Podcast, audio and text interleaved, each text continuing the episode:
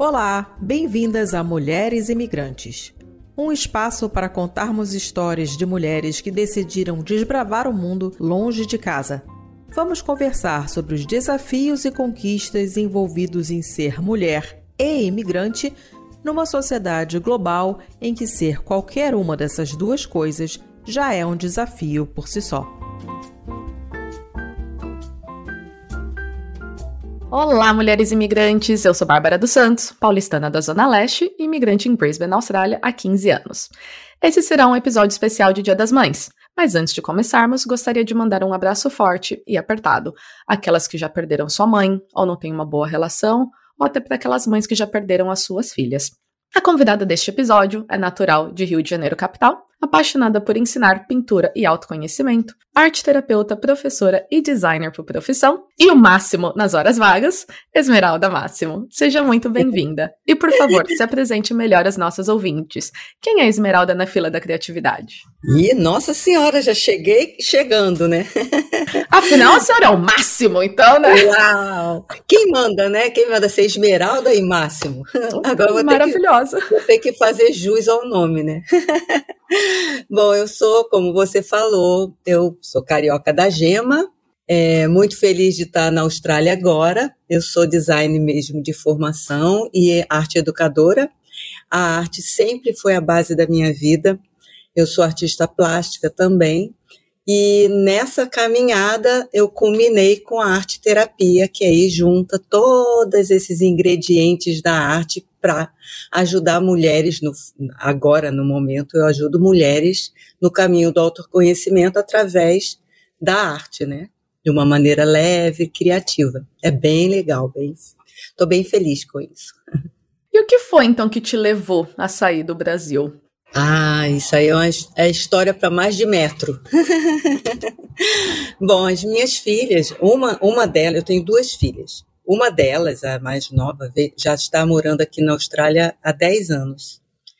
E a outra filha veio para cá e já está aqui há seis anos. Então, um belo dia, e eu assim, né, naquela coisa da comunicação, Brasil, Austrália, você não imagina o que, que era 10 anos atrás, eu acho que sim, se comunicar com o Brasil, era bem complicado. Mas um belo dia elas me ligaram e falaram: mãe, tem novidade. Eu, ah, que legal, me conta. Tô grávida. Eu, uau, que barato. Aí a outra falou, mas eu também tô grávida. Eu disse, uau! Peraí. As duas juntas, sim. Teco aqui tem que. As duas ficaram grávidas na mesma época. E, coincidentemente, não, não assim, oito meses depois que eu tinha me aposentado no Brasil. Caramba! Aí, claro, o que, que eu fiz? Bye bye Brasil. Pacoto minhas malas, me vou. sem rabo preso, sem nada. O núcleo da minha família aqui. E aí eu vim ajudá-las primeiro, né? Claro, aquela coisa. E é, a diferença são de três meses de um bebê para o outro. Então já fiquei direto, fiquei um tempo, adorei, acabei ficando, né? De alguma forma, né? Voltei para o Brasil várias vezes, mas acabei ficando. Então, basicamente, aquela próxima pergunta que a gente faz para todas as convidadas: como escolheu o país é, e a cidade nova foram escolhidos por você, né? Foi no vácuo. o vácuo das filhas. e as duas moram em Gold Coast? Agora, atualmente, uma está morando em Cairns, mas até em janeiro as duas moravam aqui. Aí agora eu estou um pouquinho dividida, mas já. Aqui é mais fácil, né? Não é Brasil, né? Então é rapidinho, pega um avião, vai lá, visita. E aí, uma pergunta interessante. Porque eu conheço a, a, a sogra da minha comadre, veio para a Austrália também com 50 e, sei lá, 7, 58 anos, alguma coisa assim. Veio também para o nascimento da, da minha filhada. E ficou. Uhum. já tá aqui, minha filhada tem seis anos, ela já tá aqui há seis anos. Voltou pro Brasil por um curto período de tempo para resolver umas burocracias e voltou aqui. E eu sei de alguns dos desafios que ela teve sendo uma imigrante com uma idade já mais diferente, que não falava inglês. A gente já quantos posts no, nas comunidades de brasileiras a gente vê, ai, gente, eu tô muito velha para ir para aí, já tô com 30 e não sei quantos anos. Porque a gente sabe que para a imigração em si, né, então, é, por parte profissional, aquela coisa, tem a questão da idade sim perante a, as regras, né, australianas, é pelo menos, né, gente, Austrália. Então, como que foi para você vir para cá sem inglês, já, né, tipo, tendo vivido uma vida inteira com filhas grandes, se, né, se transformando em avó, e aí você vai, tipo, ah, vou fazer minhas malas e ir pro outro lado do mundo. É, é verdade. Mas eu não sei, eu, eu acredito muito que o universo conspira a favor, muitas vezes, sabe? Ainda mais quando a gente está numa idade dessa. E quando você tem disposição. Porque, sabe, outro dia eu vi uma camiseta, estava escrito assim: minha idade não me representa. me Minha mãe fala isso também. É. Não exatamente isso, mas essa mensagem, ela também não acha. Pois é, eu me identifiquei muito, porque eu, eu acho que a, a arte me ajuda muito nisso. Eu estou criando o tempo todo. Tanto que quando eu cheguei aqui na Austrália, é, a minha netinha nasceu de sete meses. Eu estava é, em, em Dubai, liguei, ó, oh, já estou em Dubai, sabe aquela coisa da viagem? A minha filha, ah, legal. Quando eu cheguei, minha filha estava no hospital. Assim, foi uma coisa assim, tipo, esperei a vovó chegar, quase isso. Então ela nasceu de sete meses. E eu lembro que ela pequenininha, ela ficou um mês no hospital, não sei o que, naquela coisa. Quando ela saiu do hospital, no mês seguinte, eu já estava fazendo contato com os grupos que tem aqui, né, o Papo Calcinha, Mães e Pais em Gold Coast, porque eu sou assim. Então, assim, tem também umas características de cada um. Eu cheguei sem inglês, sem nada, mas já querendo me contactar com as pessoas, com a realidade daqui, com as, a nossa comunidade. E num mês depois eu já estava fazendo, é, juntando famílias é, nas praças para cantar musiquinha em português e, e eu fiz várias amizades com isso, entendeu? Tanto a, a, minha filha, que estava aqui há 10 anos, acabou conhecendo um monte de pessoas com a, com a nova realidade dela de ser mãe, nesses encontros que eu promovia nas, na, nas praças, nas praças, aqui é parque, nos parques, entendeu? Porque eu achei tão legal isso, então, assim eu, é, eu contava história, fazia artes, é, levava um monte de brinquedo, né? A, a, louca do second hand que eu sou, já ia lá, comprava um monte de coisa, levava para praça. Praça, vai ficar praça mesmo. Ah, fica praça mesmo.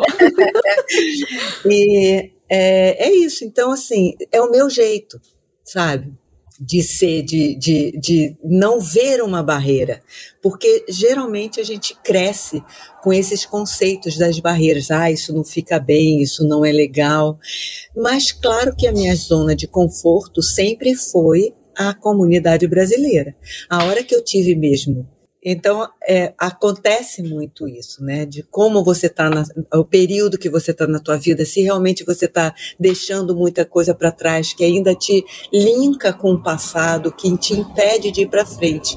E na minha história não foi bem assim, sabe? Eu já tinha motivação de ter as duas filhas aqui, de estarem com elas, mas uma coisa era certeza. Eu jamais ia viver com elas, na casa delas, na realidade delas, como a vovó que veio para a Austrália, sabe? Como eu te disse, isso não, não me pertence. Sem aquele estereótipo da vovozinha. Você não é a vovozinha. Eu não sou a vovozinha, elas já sabem disso.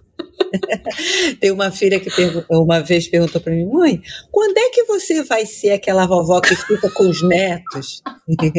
Aí eu disse, Ai, filha, sabe uma coisa? Nunca. Quem sabe daqui uns 20 anos, talvez, agora nem um pouco. Ai, gente, é tão bom ser visita, né? E poder estar tá perto, e poder estar tá ao alcance, mas não é, propriamente dita aquela função, né? De, de final de vida, como dizem. Não, eu acho lindo, admiro, mas não é a minha realidade, não é a minha, a minha personalidade, né? E aí, quando que foi, então, que você teve que colocar o inglês à prova? ah, minha filha. Primeira vez, assim, é, claro, eu sabia aquele, aquele inglês tupiniquim, né? então, uma vez eu fui comprar uma água, aí eu pedi, please, can you bottle of water? Aí, what? Eu, ah, what? Water? Water? Ah, putirria! E blu, blu, blu, blu. Aquela coisa. Aí a gente vai com as mímicas. Ai, gente! eu fiquei tão sem graça, porque eu achei que, pelo amor de Deus, falar bottle of, of water, eu acho que era simples, e não era, sabe? As pessoas não entendiam nada que eu falava, aí eu falei assim, pronto, não vou mais. Aí eu comecei, eu, eu passei muito tempo assim, até hoje, se eu tiver algum bloqueio, acho que eu preciso de arte terapia, porque eu se eu tenho bloqueio é ainda com a, com falar normalmente, relaxadamente o inglês, entendeu? Mas eu comecei, aí eu já fiz, fiz três meses de curso de inglês, logo que eu resolvi mesmo ficar, eu entrei na aula de inglês, e foi aquela coisa bem devagar, mas é, agora eu já estou um pouquinho mais espertinha. Pois é, tanto é que, na verdade, antes de a gente entrar nesse assunto, quando você resolveu vir para cá, então tá, as meninas falaram: ai, mãe, estamos grávidas. Beleza, vou acabar com a minha vida aqui no Brasil, ou botar numa pausa e voar é. o mundo inteiro. Já veio então com aquele pensamento de quero ficar aqui por um bom tempo? Ou foi, ah, vou vir ajudar no nascimento das crianças e depois volto pro Brasil? E quando teve aquele estalo de, ah, eu acho que eu vou ficar aqui? Então, aí tem que voltar um pouquinho. Eu vim visitar a minha filha em 2013. 13. Estava tudo bem, não tinha. Minha, as minhas duas filhas são casadas com brasileiros também, tá? A, a que está aqui há 10 anos, ela conheceu o, o marido dela aqui, inclusive é paulista. Desculpa a brincadeira de carioca e paulista, mas aí eu falei Tá assim, tudo certo. ah, eu tenho amiga, eu tenho até amigas que são carioca, tá? mas imagina eu, né, mãe, eu falei, pô, Tatiana, você vai pra Austrália. Pra me arranjar um paulista. Você tá de sacanagem. É sério isso, mas ele é uma delícia. Mas, embora seja paulista, ele é uma mentira. Mas eles são ótimos, sabe? Fazem um casal assim super incrível. E aí eu vim pra cá, fiquei com ela um mês. E eu tava assim, eu sou uma pessoa casadoira, né? Eu fiquei 14 anos casados com o pai das meninas e depois eu tive um segundo casamento de 18 anos. Mas assim, meio que emendado uma coisa na outra. E nessa época, quando eu vim aqui visitar a Tatiana, eu estava meio que, sabe, assim, o fim de um relacionamento, assim, e aqui caiu a ficha, sabe, assim, nossa, eu tô tão bem aqui sozinha, o que que tá acontecendo? Então, eu, quando cheguei no Brasil, teve mesmo um, infelizmente, essa coisa da ruptura do casamento, então eu já estava assim, mais, né, noutra fase da minha vida mesmo, querendo usar a criatividade para reconstruir a minha vida de outra forma. E aí eu tive mais um relacionamento de uns três anos, claro, porque eu, é, é, é meio emendadinho. E quando eu cheguei aqui, eu já estava mais relaxada em relação a realmente não ter nada muito preso no Brasil, né? Então, por isso, foi mais fácil eu me imaginar numa outra terra, vivendo uma outra realidade. E assim foi. E aí? respondi? Eh, desculpa, respondeu, ah. respondeu. E aí, quando apareceu o seu gringo nessa história? então, que você falou, ai, nossa, eu fico aqui toda travada no inglês, que não sei o que, tá, mas você tá desenrolando no inglês todo dia. É verdade. Mas tem uma coisa que ajuda, posso fazer uma brincadeirinha, né? Claro. Falar em braille também ajuda.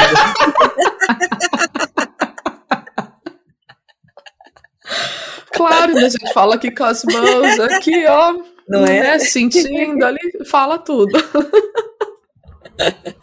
Então, tudo bem, tem uma, é uma hora que a gente resolve. Mas, enfim, o que, que aconteceu? Também, né? Saí de um outro relacionamento aqui ainda, aquela coisa que. Enfim. E é, quando eu realmente fiquei aqui, isso tem três anos, que eu resolvi mesmo, não, ah, vai ser por aqui, eu tinha, o legal é que eu tenho o direito de aplicar o meu visto de, de permanente res, de residente, né, é, através da, da minha filha, que ela já é cidadã. Isso me deu assim uma liberdade muito grande até de me aventurar, conhecer outras pessoas. Então o que, que aconteceu? Eu já estava totalmente imersa na nossa comunidade, indo em todas as festas, porque eu sou festeira de natureza, por natureza, dançava forró com todo mundo, mas na hora de conversar mesmo, eu quero falar dos Beatles, sabe? De coisas da minha, da minha geração, conversar outro tipo de assunto, e aí ficava uma coisa mais é, distante, sabe? Então, eu tenho algumas amigas aqui um pouquinho é, também dessa mesma realidade, que são mães que vieram para cá, e uma delas meio que forçaram a barra, ah, você tem que entrar num, num site de relacionamento. Aí eu disse, eu, carioca, desenrolada do jeito que eu sou, vou entrar em aplicativo? Ah, francamente, mas não vou mesmo. Mas acabou que, né, dessa brincadeira, não sei o que, uma delas fez o meu, no, meu perfil no, no Tinder. Eu achei aquilo horroroso. Eu falei, meu Deus, não. Olha isso, e eu sou canhota, né? E eu sei que no Tinder você passa o dedinho para um lado é porque você não gosta da pessoa, né? Assim? É, o, é algo do gênero. É. Tanto é que quando, eu não fui pro Tinder, eu fui pro Bumble quando eu me separei. E eu me confundi os lados, tanto é que eu nunca usei isso dos lados. Eu ia até o final e apertava o X ou o negócio. Eu não sabia. Aquela mané mesmo, com aquele negócio. Aí o meu dedinho ia passando, eu canhota, só passando tudo pro lado esquerdo. Puf, puf, puf, puf. achando tudo achando tudo esquisito, né? Aí chegou uma hora que o Tinder perguntou: Você quer ampliar sua área de atuação? Porque eu já tinha jogado todo mundo fora. e aí não tinha dado match com ninguém, coitada. Claro que não, joguei todo mundo fora. Eu falei: Não, essa aqui eu acho que não tá legal, não. Aí, aí é, alguma delas, não sei, me sugeriu um outro site de relacionamento. Dicas aí para mulherada, hein? RSVP.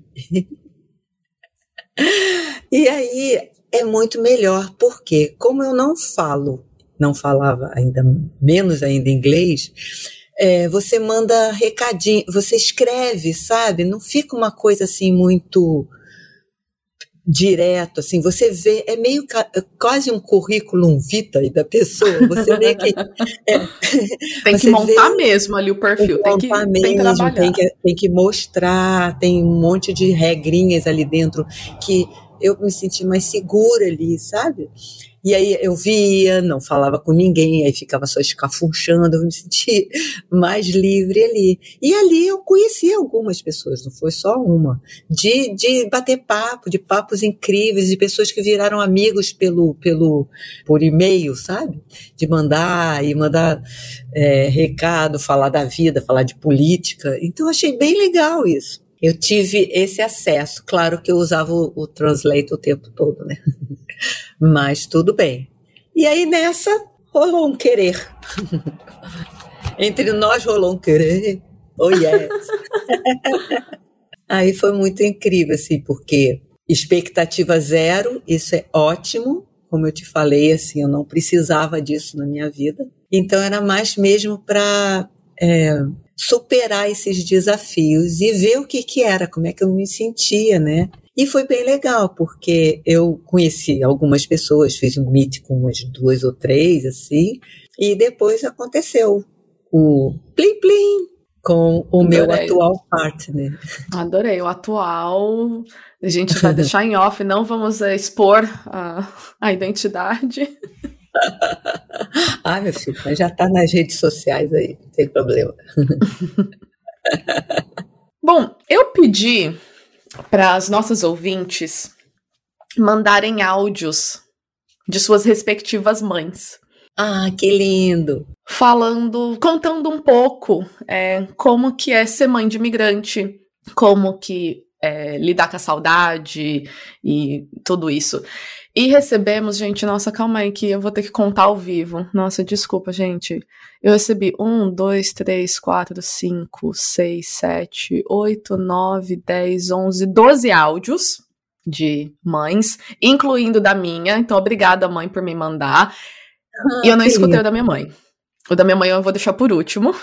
Ai, meu Deus.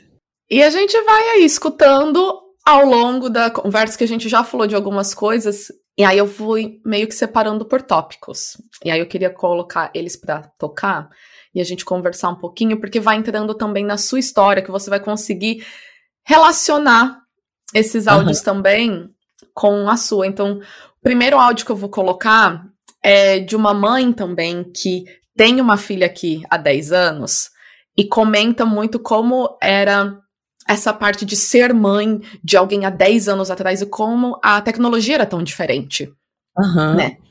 Naquela época e como que a tecnologia ajudou hoje em dia.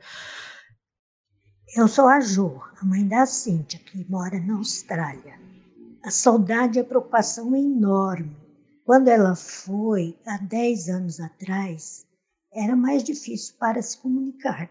Então me apegava em fotos, até mesmo em objetos pessoais que ficaram. Hoje é mais tranquilo. A saudade e a preocupação está. Quando a saudade e a preocupação está incomodando, faço uma chamada de vídeo, que é ótimo, porque a gente conversa e se vê. Nem sempre é possível a gente se falar por causa do, do horário. Então mando um vídeo, um áudio e peço para ela retornar. Porque só de ouvir a voz, o coração parece que já se acalma. E assim vai. Quando ela, quando dá, ela vem para o Brasil. Ou eu vou para a Austrália. Mas não dá para viajar toda vez, sente saudades. Por isso a comunicação fica mais chamada de vídeo e, e áudio. E é isso. E assim a gente vai vivendo. Como foi ser uma mãe de imigrante há 10 anos atrás com a tecnologia, fuso horário? O tanto de amiga minha que até hoje fala: gente, minha mãe, meu pai, minha tia, avó, vizinho, o povo nunca consegue aprender o fuso horário. É, incrível. Incrível isso. Nossa, você imagina 10 anos atrás. Assim, o sinal daqui da Austrália era horrível. Não tinha nada de internet. Era via. Era o que que a gente usava? Ai, esqueci o nome. Mas eu sei que só um amigo da Tatiana, da minha filha, tinha esse tal programa que ficava no computador, e tinha que ser no computador, não tinha Era nada Skype, de... a gente usava Ah, Skype, muito. isso mesmo, Skype. Era pelo Skype. E só um amigo dela tinha. Então ficava assim, eu mandava recado para ele, eu falava mais com ele do que com a Tatiana. Oi, tudo bem? Cadê a Tatiana? Como é que tá? Aí ele me respondia, sei lá, um dia depois. Ah, eu vou falar com ela. Gente, que agonia que era mas tinha essa coisa de chegar em casa, do trabalho, de ficar, será que ela já acordou, não acordou, tá na hora, não tá na hora, tá trabalhando. É, foi muito difícil, muito difícil essa época. Então, assim, eu gravava, eu ficava, pegava máquina fotográfica mesmo, para ficar fotografando a cara da gente quando aparecia as duas juntas, sabe? É, nossa, foi bem difícil. E às vezes ela mesma precisava muito de mim, aquela coisa. Porque, assim, eu sou uma pessoa que também mudei muito, sabe? Mudei de, de local na minha vida. A, a, aos 11 eu fui morar em Petrópolis, que era uma outra cidade. Tive que refazer minhas amizades. Depois, aos 14, eu do Rio de, né, de Petrópolis, eu fui para Goiânia, que era uma cidade bem pequena na minha na época que eu fui, eu passei a adolescência lá, tive que reconstruir toda a minha história de novo. Aos 21 eu fui morar em Arraial da Ajuda sozinha. Isso é em 81, você não devia ser nenhum zigoto de Freud aí. Não, eu sou de 88. tá vendo? em 81 eu fui morar, eu fui me aventurar e morar sozinha em Arraial da Ajuda, no primeiro ano de luz elétrica de Arraial da Ajuda. Tinha nada lá, zero. E eu era a única professora da escola. Da, da, é, da cidade de pré-escola. Então eu tive muito isso, sabe, de me mudar para cá, mudar para lá, voltar para o Rio. E quando a Tatiana veio para cá, esse suporte eu sei que era muito importante, porque eu passei isso. Você imagina em 81, meus pais morando em Goiânia, eu numa cidade de pescador na Bahia, eu falava, sabe por onde? Pelas estrelas. Sabe as Três Marias? Uhum. Um dia eu combinei com meu pai, ó, pai, então ele mesmo falou: olha, quando você tiver com saudade, a primeira estrelinha sou eu, a outra estrelinha sua mãe, a do meio é sua avó, tá? Então eu fazia isso. Então, é, quando a Tatiana estava aqui, que eu sabia que era do outro lado do mundo, ou a gente ia se falar pelas estrelinhas, ou eu ia ter que fazer um, ter uma paciência muito grande, né?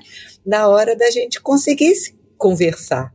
E ela também, com as crises dela, tô gostando, não tô gostando de ficar aqui, não tinha aquele colo da mãe, né? Mas eu já tenho isso na minha história. Então foi um pouco mais é, fácil, mas quando você é mãe, não é nada fácil. Quando vem a saudade, não é nada fácil, sabe? Mas tudo bem, passamos por isso. É interessante que você, mesmo dentro do Brasil, né, por já ter mudado muito, ir para lugares também de no Brasil, por ser tão grande, né, tem culturas diferentes. De certa maneira, você já foi uma mulher imigrante, né? Então, quando sua filha veio para cá, você já entendia muito o que ela estava passando e podia dar o suporte que ela precisava no sentido de ser uma mulher imigrante, além de ser só a mãe, uhum, né? Porque exatamente. muitas vezes a gente vai e fala, ai, mãe, tô com saudade, não sei o quê, mas o estar com saudade aí não necessariamente significa que a gente tá sofrendo aqui, que quer voltar para casa. Às vezes você só precisa daquele acolhimento de falar: filho, eu te entendo, é difícil mesmo não ter ninguém, você não conhecer ninguém, você vai ter que se jogar aí e, e né, criar a sua rede da mesma forma que você foi criando por, por todos os lugares, né, se reconstruindo pelos todos os lugares que você passou, né? É, então, Bárbara, o que eu penso é o seguinte: em qualquer relação, sabe, não é a quantidade, é a qualidade. Então, quando você realmente te, dá esse suporte, não, não tem distância que separe essa conexão. Quando você cria essa conexão com a pessoa em si, seja filho, seja qual, qualquer tipo de relacionamento, uma conexão de qualidade. E eu lembro que todas as mães têm isso, né? A gente planeja coisas para o futuro dos filhos, né? Então a gente cria expectativas em relação a isso. No caso da Tatiana, ela foi a que quis sair, quis é, ter essa experiência de vida, né? Naquele momento que às vezes a gente não tá legal. Ela estava já no último ano de direito, ia se formar em seis meses na época que ela veio. Então ela veio como estudante. Ela falou: vou dar um tempo, agora ainda dá para eu, eu é, trancar a matrícula para estudar lá seis meses. Os seis meses duram dez anos. ela, como, né? 90%, a mentira que a gente conta pra gente mesmo, eu vou ficar só seis meses. É, vou lá estudar e né, não, não, não foi bem assim. E eu lembro que ela teve uma crise muito grande logo que ela chegou, exatamente por isso, porque você cria expectativas em relação ao outro país, né? A gente compara muito o Brasil com, com a vida no exterior e quando cai a ficha, isso é bem barra pesada. Isso é para todo mundo em qualquer idade. Uma hora a ficha cai, uma hora a gente tem que parar de, de comparar as coisas e ver como é que a vida é tão legal e, e, e, e maravilhosa no outro canto, porque a gente vai ter que voltar e falar da nossa própria vida, né? Como nós vamos viver aqui fora, né? Como que nós vamos nos adaptar? E a Tatiana teve uma crise muito grande. Eu lembro que também tinha que comprar é, crédito para falar no telefone na Eu época. sou dessa época de ligar, era é, um cartão telefônico, é um cartão. que aí tinha os créditos no orelhão, botava mais de é. 20 centavos para falar. Exatamente. E ela comprou esse cartão para falar comigo e ela falava chorando: "Mãe, eu já andei Eu estou andando há três horas para ver se eu consigo achar o lugar onde o meu amigo disse que morava. Eu não consigo. Eu já passei por Rio, já atravessei ponte, andando, não sei onde é que eu tô. Eu disse, calma, e eu tô naquela coisa, né? Eu já tenho essa experiência, Esmeralda. A minha vontade, claro, era botar aquela capa de Mulher Maravilha, voar pelo mundo afora, passar para o outro lado. Mas calma Vamos lá, Tati, vai dar tudo certo, você vai encontrar, tá tudo bem. E outra coisa, olha que bom, você tem crédito para falar comigo. Vamos falando. Você para no próximo orelhão, liga de novo para mim. Passa no próximo orelhão, liga de novo para mim. Tá tudo bem. Isso no meio do trabalho, né? Essa é aquela coisa do fuso horário, mas tudo bem, e vamos que vamos. Mas é, a gente fazia muito isso, sabe? E esse suporte, que é o que eu falo, que é o de qualidade, é saber que não tem lugar no mundo a sua mãe é o seu porto seguro. Já que a gente está falando do Dia das Mães, né? A sua relação com a sua família tem sempre alguém que é o seu porto seguro.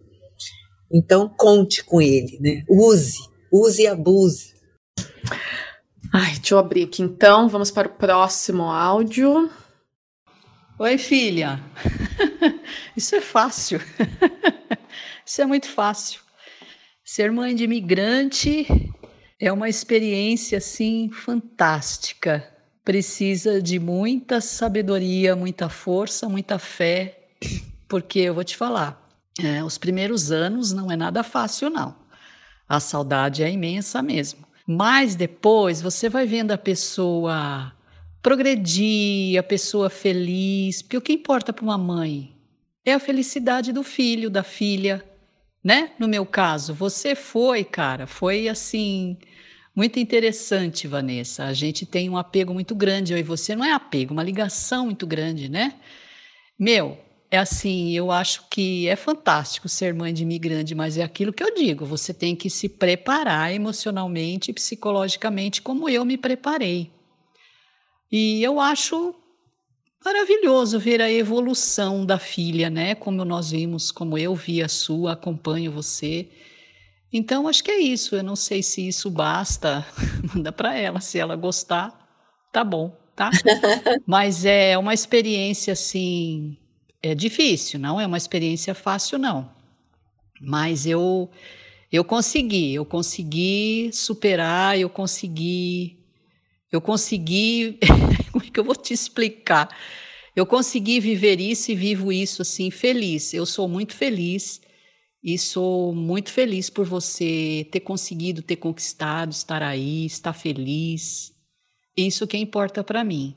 Mas a mãe, a mãe é um ser que ela é ela é um ser único, né? A mãe é um ser único e precisa de muito trabalho emocionalmente, espiritualmente para gente é, conseguir levar tudo isso. Eu consegui e consigo sim. Eu estou bem de boas com você aí, bem de boas mesmo. Não sei se é isso que ela quer saber. Depois você me dá um, um feedback aí. Beijo.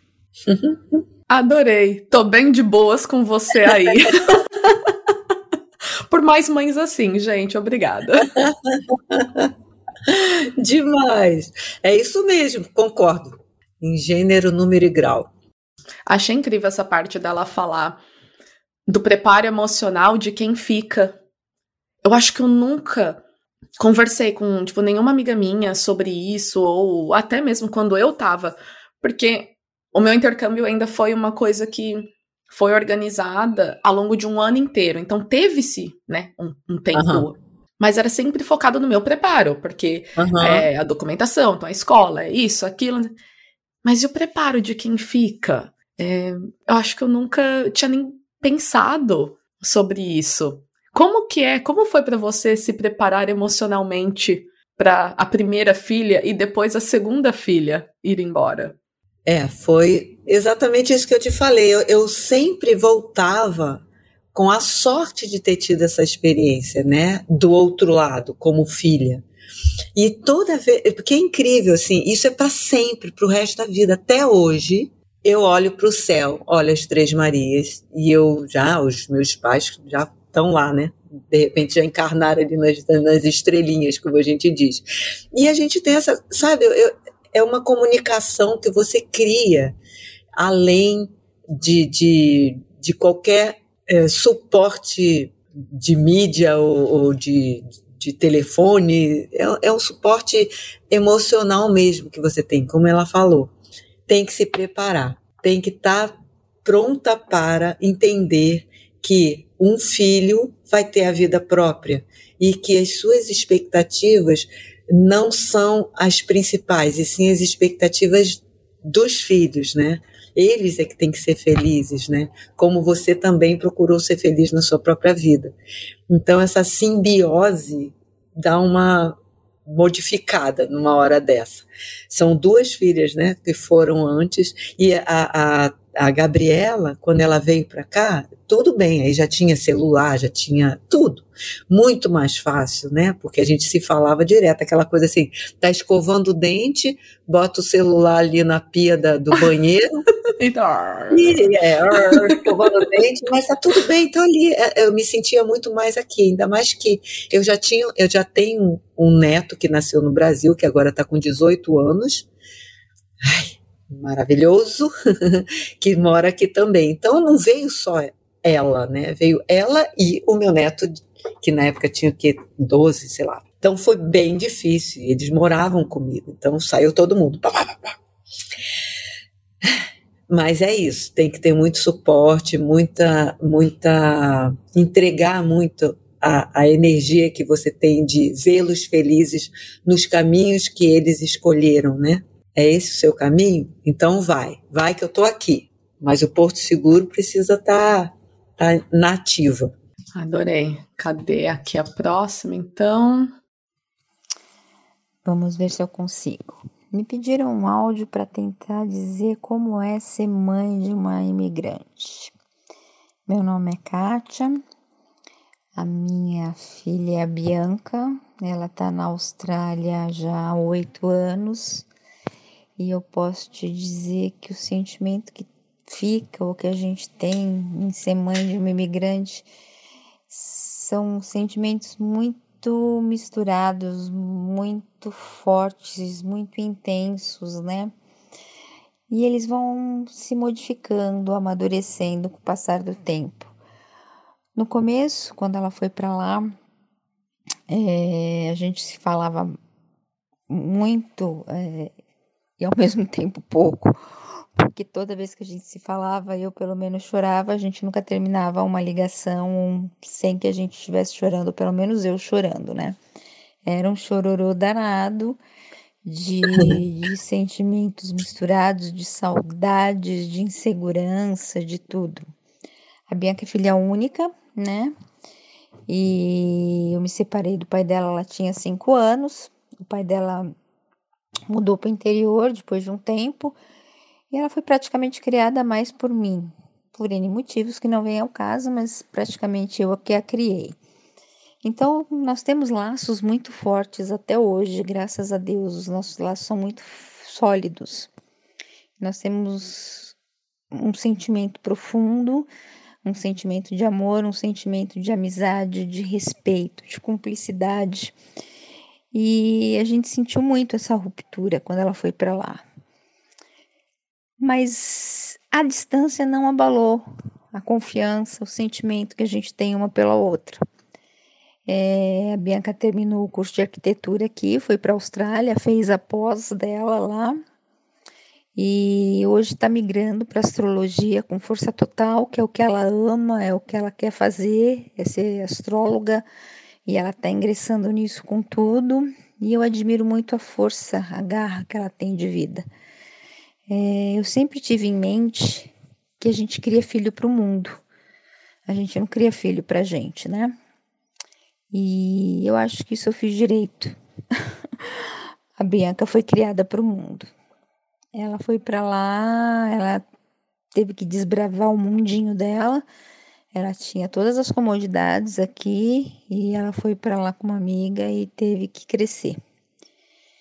E ela cresceu. Ela cresceu, hoje ela é uma mulher feita, uma mulher que eu admiro muito, uma mulher que sabe o que quer, que sabe como conquistar. E eu aqui hoje fico na torcida e admirando a mulher que ela se tornou E as conquistas dela, eu vibro com cada conquista, eu sofro com cada decepção ou com cada sentimento. Eu tô sempre por aqui, por perto. A gente tem um sentimento muito forte. Eu sinto quando ela não tá bem, aí a gente se fala. Do jeito como ela fala comigo, eu sei se ela tá bem ou se ela não tá bem. E é um turbilhão, é um turbilhão de sentimentos, é muita, muita, muita, muita saudades. Isso não tem como, isso não muda, eu acho que isso não vai mudar nunca. É, a gente chega a fazer loucuras, né? Até teve um episódio muito engraçado, quer dizer, hoje é engraçado, na época não foi nada engraçado, né? Eu fui para a Austrália uma única vez nesse tempo todo. Eu tinha acabado de voltar e a Bianca não estava bem, teve que ser hospitalizada, ficou hospitalizada alguns dias. E mãe é um bicho que não tem explicação, né? Pois eu movimentei mundos e fundos, eu cheguei a ligar na embaixada pedindo que fossem verificar o que, que ela tinha, me posicionassem para saber se estava tudo bem, se não estava, porque ela estava muito aflita. Eu já estava quase voltando para trás, meu visto ainda estava válido. E, e aí a embaixada entrou em contato com ela, entrou em contato com, com o pessoal lá do hospital, tudo. Ela falou, mãe, mas você é louca, o que, que você fez? Foi ligar na embaixada do Brasil. Eu falei, filha, eles estão aí para isso, né? E depois eu falei, nossa, nem sei se precisava de tudo isso. Então, mãe é um ser assim inexplicável, inexplicável. E a gente fica aqui na torcida, sofre, ri, vibra com, a, com eles aí. É, é difícil, mas é prazeroso. É, apesar de toda, toda a saudade que eu tenho, toda essa dificuldade de estar longe dela, eu consigo colocar o meu egoísmo de lado hoje e saber que ela está muito melhor na Austrália do que ela estaria aqui no Brasil, nessa bagunça que tá isso aqui, terra de ninguém. Então eu fico muito feliz por saber que ela tá num lugar melhor e que ela tá bem.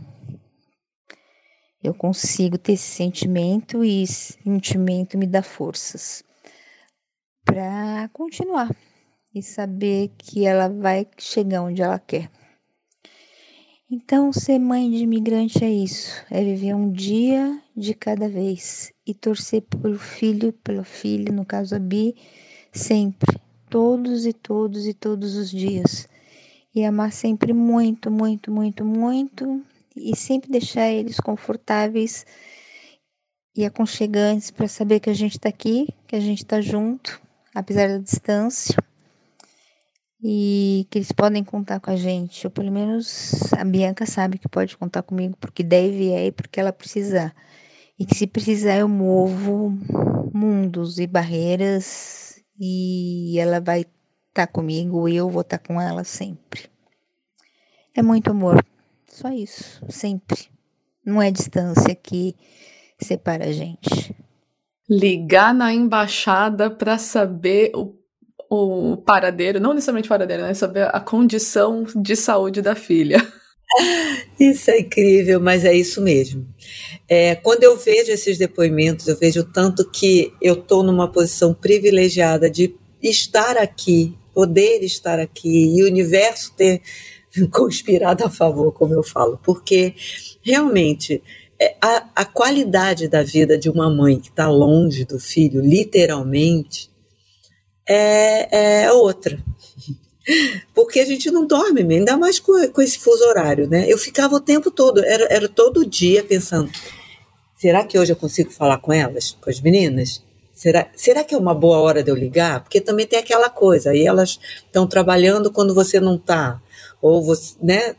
E eu ficava nessa, era, era mais uma coisa. Hoje eu falo com elas praticamente todo dia. Tem aquela coisa de ter o grupo do WhatsApp, mesmo a gente não se encontrando aqui, morando um quarteirão de distante com uma filha, a outra já está bem distante, mas a gente se fala todo dia de alguma forma, entendeu?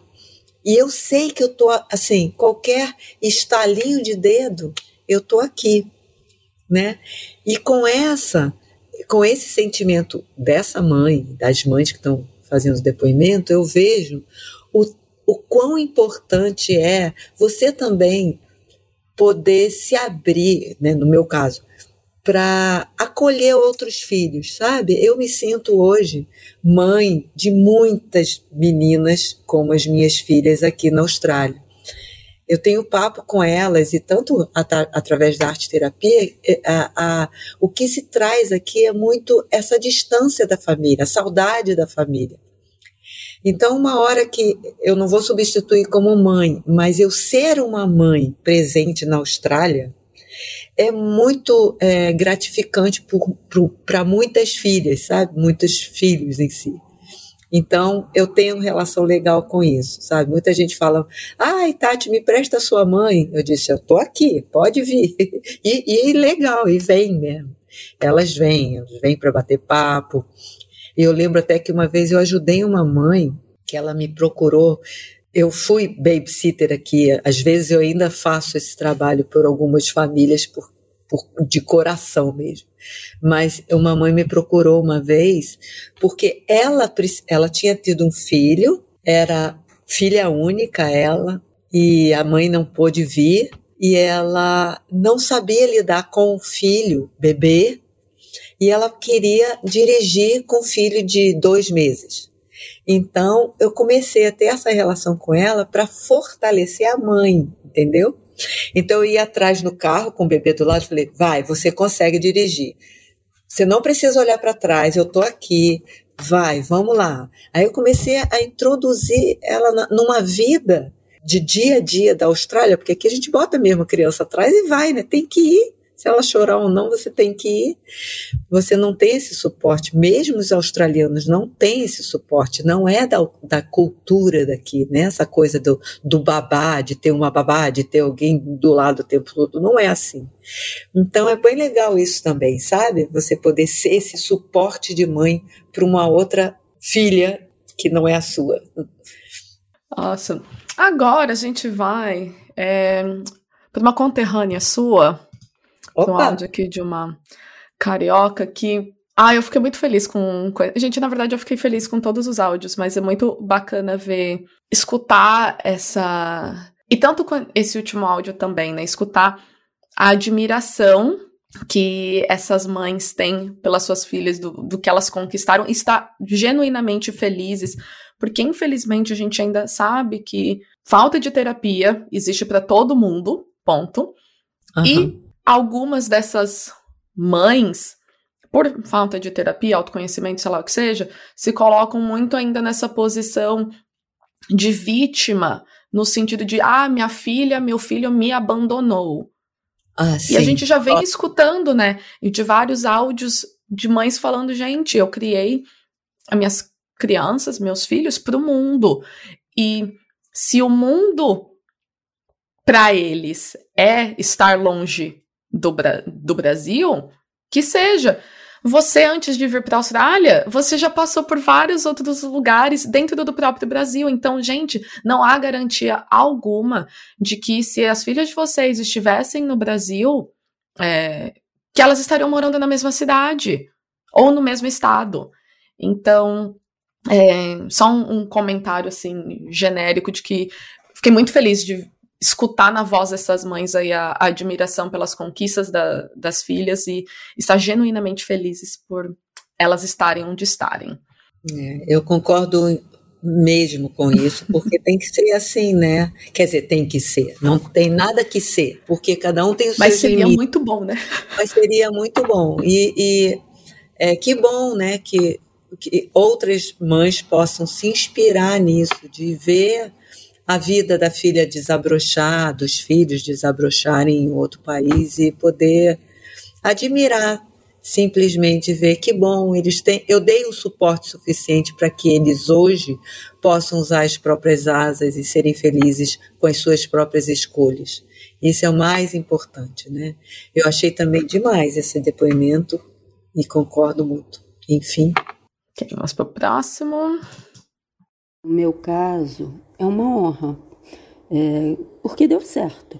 Sabê-las felizes por ter amigos por perto, trabalhando com o que se especializaram para realizar com competência, é, no caso da Lu, né, está ao lado do, do seu amor, da Ju, sempre que possível, indo ao encontro dele, é, e dentro das suas éticas, com generosidade, transforma qualquer aperto no peito. Eu amo acompanhar o voo das minhas filhas. E aí ela mandou um complemento. A saudade, a saudade só existe quando o encontro é bom, né? Ninguém sente falta daquilo que não é legal. E uh, as minhas filhas foram, estão sendo e serão o melhor encontro da minha vida. E eu mato essa saudade por vídeo, é, por e-mail, quando dá, e por WhatsApp. É, e ao vivo principalmente, porque assim, toque, sentir, para mim é tudo. Verdade. E é uma interessante observação sobre essa mãe. Tem-se muitas histórias, né, de filhas que voltaram para o Brasil de surpresa. Eu sou uma delas, eu já fiz duas ah, surpresas. Pois essa mãe fez ao contrário. Ai, que lindo. Ela e a avó combinaram com o marido dessa amiga e chegaram de surpresa, tem, sei lá, acho que três semanas mais ou menos, elas têm mais uma semana aqui. E aí assisti, porque a gente tá sempre assistindo o vídeo da reação da, da, da, do pessoal do Brasil, né? Uhum. E assistir a reação dela foi incrível, porque a gente sempre dá risada, né? Tipo, nossa, gente, olha, mas sua mãe não fez isso, ou sua mãe fez aquilo. Gente, ela uhum. foi total. É, a caricatura, tipo, das mães, tipo, aquela, tipo, que, meu Deus, que fica uhum. travada, ela foi igualzinha. Uhum. que legal! Nossa, muito legal mesmo. Então, gente, ó, fica aí uma dica. Façam surpresa para suas crias nos países onde elas estiverem também. não, né, não, não deixa. Que aí que tá. Uma coisa que minha mãe sempre fala. É, que a gente entre aspas, né, rolavam umas briguinhas. Porque eu, eu tô aqui há 15 anos, pouco mais de 15 anos, e eu sempre pedi para minha mãe vir me visitar. E ela nunca veio. Porque o que ela falava era: "Ah, mas com o dinheiro da passagem, que aí eu vou para aí e só eu te vejo, você vem para cá e todo mundo te vê. Uhum. Gente, ai, que fala linda, maravilhosa, gente, que mulher, né, que, que... Não! Eu quero que minha mãe venha aqui, ver o lugar, o, o país que eu escolhi viver, né, as cidades que, que eu morei em Sydney por 14 anos. Então, quero que ela vá até Sydney, ver onde era a minha casa, antes minha casa, né, tipo, como cidade. Uhum. Eu quero que ela venha para cá, eu quero que ela conheça minhas amigas, eu quero que ela conheça a minha realidade aqui. E não é só Ai. sobre, ah, todo mundo te vê no Brasil. Não, eu quero você vir aqui conhecer o meu espaço também. Exato. Ah, eu, olha, entendo tanto isso, porque é exatamente o que, agora voltando a alguns anos atrás, né? E você imagina, em 81, eu morando numa cidade de pescador que não tinha nada, eu morava numa casa. Assim, primeiro era, não era casa, era um quarto, não tinha é, fogão, era fogão a lenha, eu tinha que catar minha lenha. Eu, sim, tive aquela família também de dormir, nem fazia às vezes minha cama, minha mãe que fazia minha cama, aquela coisa. Vai morar numa cidade de pescador com 21 anos, uma casa que não tinha nada, era um, um estrado de, de, colchão no chão, minha, é, meu armário era um pedaço de pau pendurado da, do teto para baixo que eu botava minha roupa, era tudo meio bem improvisado, né? Porque era uma cidade de pescador e é assim que todo mundo vivia. Eu queria tanto, tanto que meus pais fossem lá, tanto. Então o que, que aconteceu? Eu sou a última filha de seis filhos e dois irmãos, com as suas próprias famílias, puseram meu pai e minha mãe num carro, saíram de do Rio, né? Que eles foram para o Rio, saíram do Rio de carro, que eu quero, mais de um dia de viagem, num, num Fiat 747, eu não deve nem saber o que, que, é isso. Meu Deus do céu! e foram para lá me ver. E eu, sabe onde é que estava? Estava na balsa vendendo bolo de chocolate. Olha o bolinho de chocolate, que era o que eu fazia. E de repente chega a minha família toda, entendeu? Chegam os, é, minha irmã com, com meu cunhado, com a filha, minha, meu irmão com a cunhada, com dois filhos, mais meu pai e minha mãe. Tudo isso em dois carrinhos. Gente, foi a, a coisa mais feliz da minha vida. Meus pais dormiram no chão da minha casa, botei lá dois colchõezinhos. Era a minha realidade, mas eu queria falar assim: olha, eu escolhi viver, viver isso sim, essa é experiência que eu estou passando sim, é isso que eu gosto. E, e pronto. E, e assim, acho que porque no fundo, a gente, como filho, quer um pouquinho de aprovação. Né? Por isso que a gente quer também essa coisa dos pais virem até nós e não a gente ir até os pais. E eu vi isso com a minha filha quando eu vim visitar ela a primeira vez, a felicidade dela, essa aqui é minha casa, essa aqui é o meu quarto, então eu faço isso, hoje eu vou trabalhar não sei aonde, você vai comigo, depois eu te busco não sei aonde, eu passava aquele dia, sabe? Então foi tão legal ver a realidade dela, tanto como mãe e, e como o sentimento que ela tinha de me receber na nova realidade, eu tendo essas duas experiências, quando, como filha e como mãe, é, gente, vale muito a pena, sabe? Vale muito a pena. E sem querer a gente fica naquela cobrança de que o outro tem que ser o que a gente quer que ele seja, né? Que o filho tem que ser o que a gente quer que ele seja, e que a gente entra numa, coisa de, de, vítima, né? Ah, eu estou aqui sozinha, eu fiquei abandonada do Brasil. Não, tem coisas para se fazer, né? Tem como resolver esse reencontro, né? É, é, só... é, essa parte essa parte é bem emocionante porque é isso sabe é reencontro a gente não é mais a mesma a gente nunca é mais a mesma, nem morando na mesma casa. A gente não é. É mostrar também, olha, eu tô bem. Às vezes, assim, eu, eu oh, olha só a pessoa que eu me tornei, olha o trabalho que você fez Exato. como mãe, olha no que resultou. É. E aí uma pergunta que eu tenho para você, que é uma que eu faço para todas as convidadas, e eu tenho um pouco de curiosidade para saber se é acaba sendo diferente ou não. Quais são os desafios que você, por ser mulher, eu imigrante, você já passou ou ainda passa? Bom, é, eu passo por todos esses desafios que qualquer imigrante passa. Primeiro esse, né, de você ter essa fase do deslumbre. Eu também passei por isso de estar deslumbrada depois que você resolve realmente morar num lugar. E na minha idade e na, na minha condição, né, é, eu passei por vários desafios. Um desses é você não ter a sua, a sua turma, né, porque eu sou uma pessoa que gosta de comunicação, essa é a minha vida. Eu tenho muitos amigos no Brasil que eu deixei passar lá atrás, né? Eu senti muita falta disso, sabe? Na minha realidade, de ter pessoas da minha idade que eu pudesse conversar e, e trocar essa cumplicidade. Não que eu tenha qualquer pre preconceito em relação a ter amizade de outras, outras idades, não, porque eu tenho e amo tanto mais velhos quanto mais novos. Mas é diferente quando você fala uma determinada língua. É igual assim, por exemplo, eu gosto de funk, eu não gosto de funk. Por que, que você gosta de funk? Porque tem a ver mais com a sua realidade do que você cresceu, né? E eu não. Não. Então, se a pessoa está lá numa festa só tocando funk, eu vou me sentir um peixe fora d'água. Seja com australiano falando inglês ou falando português.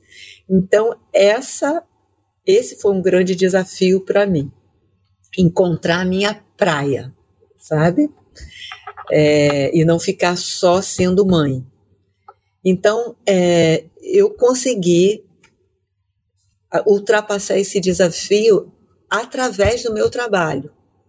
Eu sendo arteterapeuta holística e vendo exatamente esse problema dos imigrantes, eu consigo abraçar muitas pessoas que passam por, pela mesma situação, independente da idade.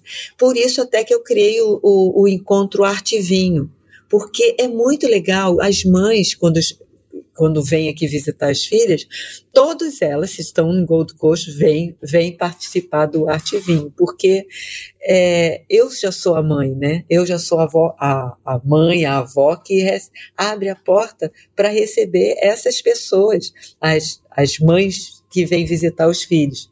Então é muito legal você ver as histórias dela, tudo que a gente está conversando aqui, os depoimentos. Aí você vê assim, é, é, é, você é cúmplice de uns carinhos entre mãe e filha, sabe? Tão legal assim. Uma tá pintando do lado da outra, daqui a pouco você vê tem uma mãozinha na, no braço da filha, sabe? Assim, tipo, vou aproveitar esse momento e dar uma encostadinha nela, assim, porque eu sei que daqui a pouco eu vou, vou voltar.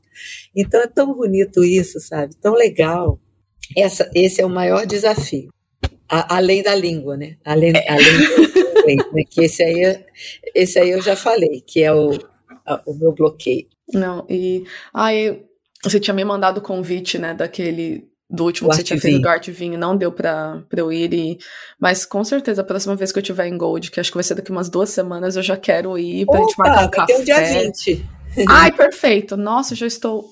Eu vou botar na minha agenda já pra me lembrar. Depois eu faço. Porque vou querer este abraço de mãe aí.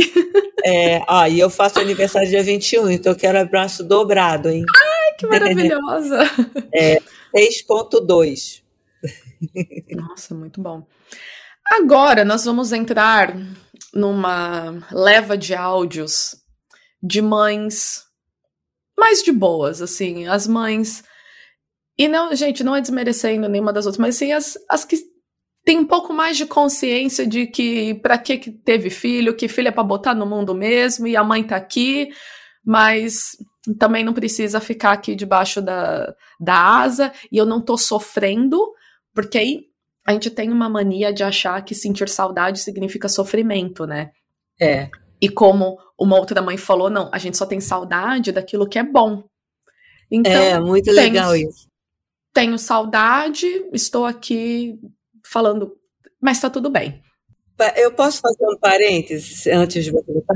Pode. Sabe uma coisa que é, é bem legal também, eu acho que mais para a filha, para os filhos, é, cada, cada um, é, primeiro, o autoconhecimento ajuda muito isso, né? Mas também aceitar que cada um tem uma dificuldade, um limite, e, e, com certeza nós somos os melhores filhos que podemos ser, e as mães, mesmo com as dificuldades delas, são as melhores que podem ser. Bom, é isso, só esse parênteses. Ótimo parênteses. E. Ah, esse, esse áudio é muito engraçado. É eu, eu vou colocar ele primeiro, e aí depois eu vou fazer uma observação sobre a a filha que me mandou o áudio. Deixa eu colocar. tá bom. Oi, Bárbara, tudo bom? Que prazer participar do seu podcast. É, devo dizer de antemão que eu sou uma mãe muito, muito desencanada, viu, Bárbara? Eu penso que, como eu tive liberdade de escolhas, meus filhos também deveriam ter. Sempre tem que ser assim. E sobre como ter filho fora do país, você nem imagina como é complicado você sempre pensa como que eles estão, se estão conseguindo os seus objetivos, pensa como você poderia ajudá-los, é, caso você pudesse, né? Porque eles estão tão longe e um em lugar diferente do outro, é, é mais difícil ainda, né? Mas também hoje a gente tem a possibilidade de vídeo, que ameniza um pouco a saudade, né, Bárbara?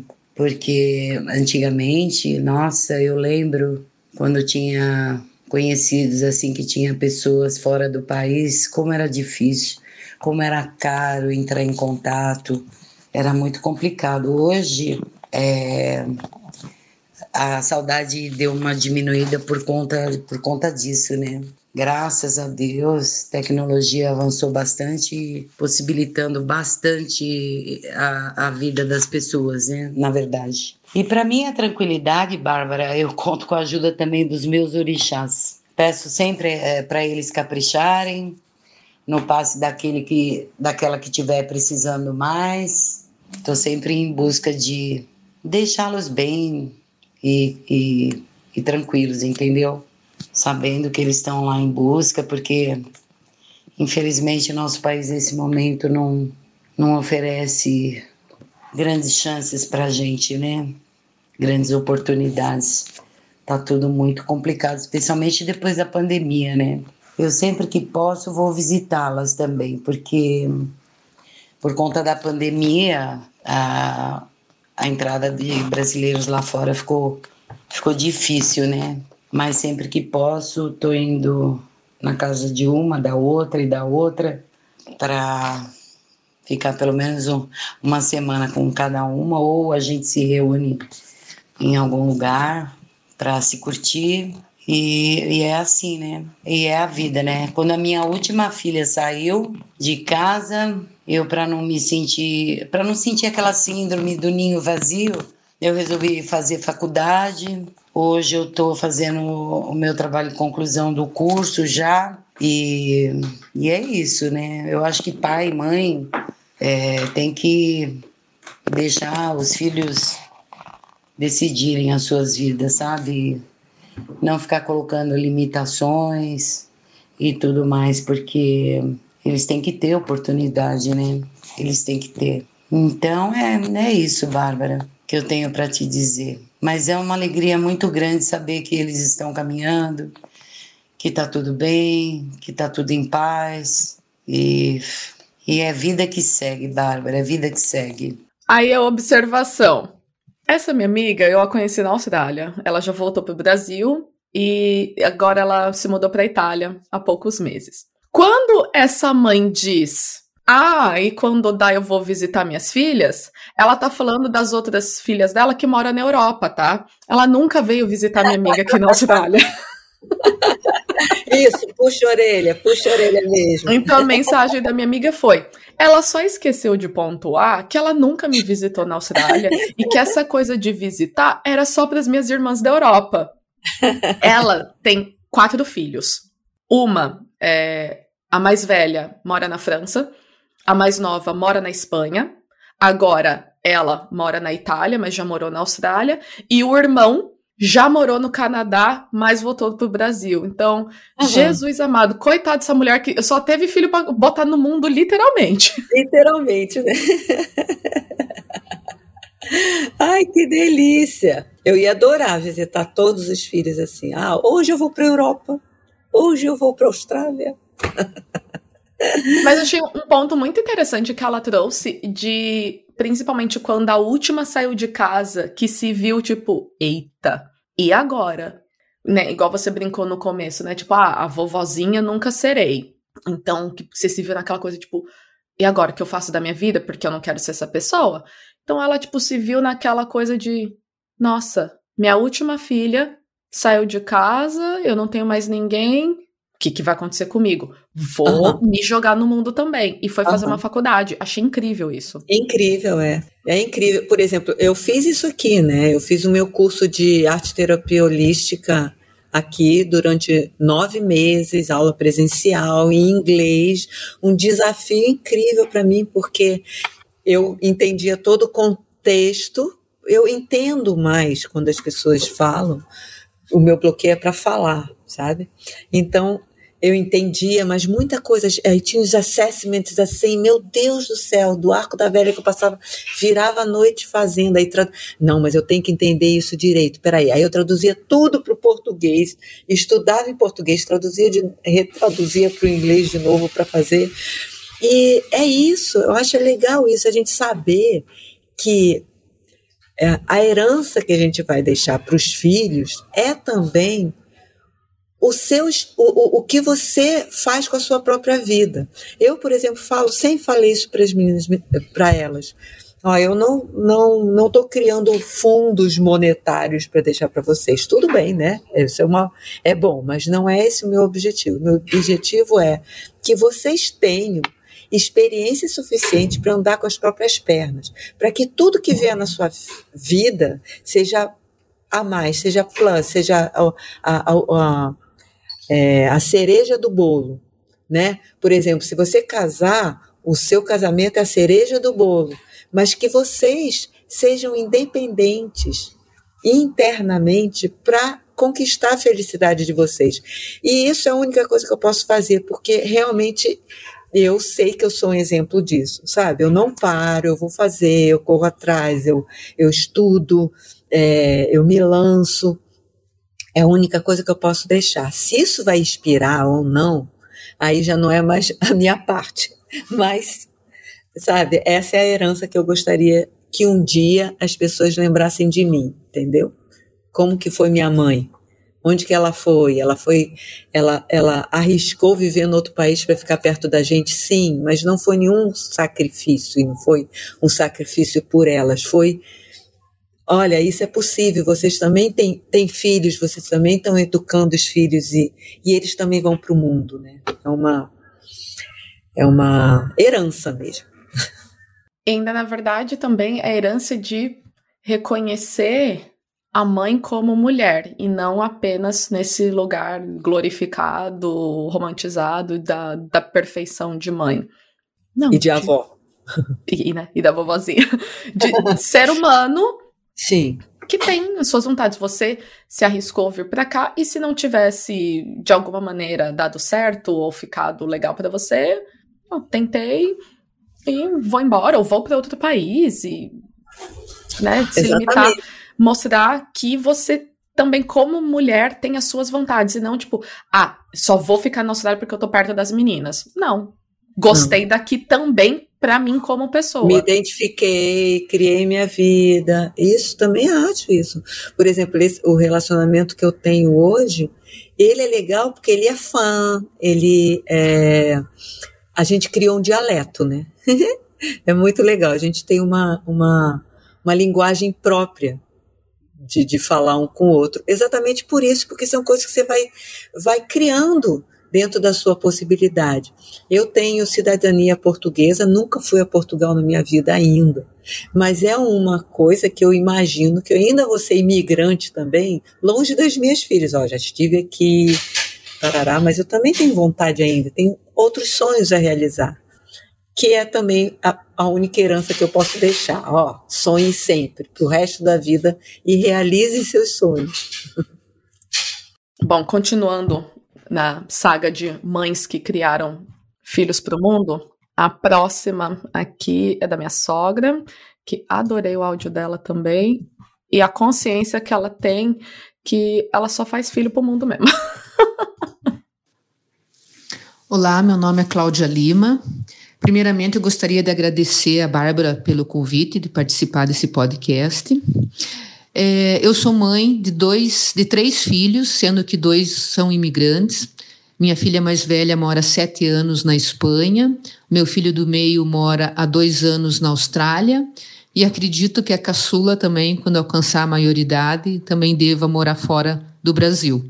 Eu até me, particularmente, me considero uma mãe mais racional, assim, então eu acabo trabalhando bem com a questão de distância, mas é, desde que também eu saiba o que está acontecendo e tudo isso, né? É, se estão bem, principalmente, né? Eu acho que para mim, na distância, o que mais pega é se tá, tá tudo bem, assim, se não está passando dificuldade, principalmente a dificuldade financeira, a questão da saúde também, né? Eu acho que são as duas questões, assim, que eu fico sempre mais preocupada, porque fica aquele sentimento, não, se eu tivesse perto, eu podia estar ajudando, né, de alguma forma, cuidando eh, fisicamente, se não está bem, ou é, cuida, ajudando, né, financeiramente, se precisasse, né, porque passar perrengue junto com a família, acho que é uma coisa, passar sozinho, acho que é, a dificuldade é maior, né. Então é o que eu mais assim que eu me preocupo, né, sempre, né, independente da idade deles, né, que já são adultos, mas mesmo assim é uma preocupação. Agora outra questão também, a, da, a saudade é forte, né, lógico é grande.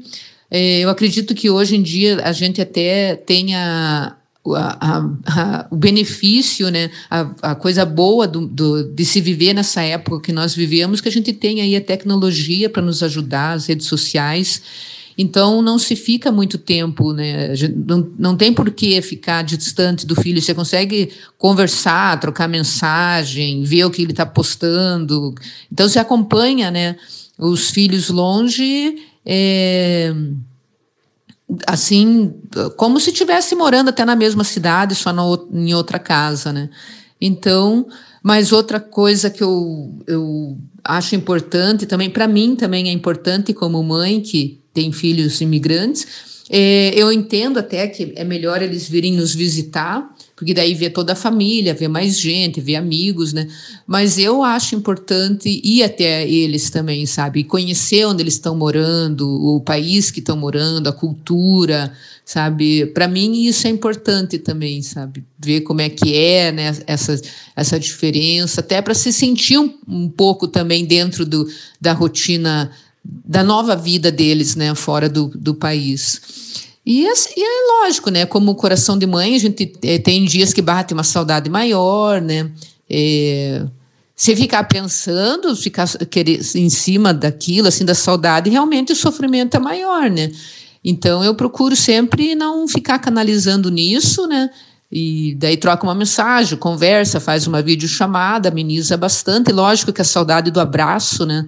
Da questão física é, é, é, é relevante, mas tem que ir levando e juntando economias e visitar filho fora também, né? Eu acho que mãe não pode ficar só no pedestal esperando que os filhos venham, né? Acho que a gente também tem que fazer um sacrifício e ver, né, as condições. Ah, eu sei, né? Eu vi por foto, eu vi por vídeo que você está morando bem, você está trabalhando bem, você está comendo bem, mas independente disso, ir lá e ver, né, como é que é.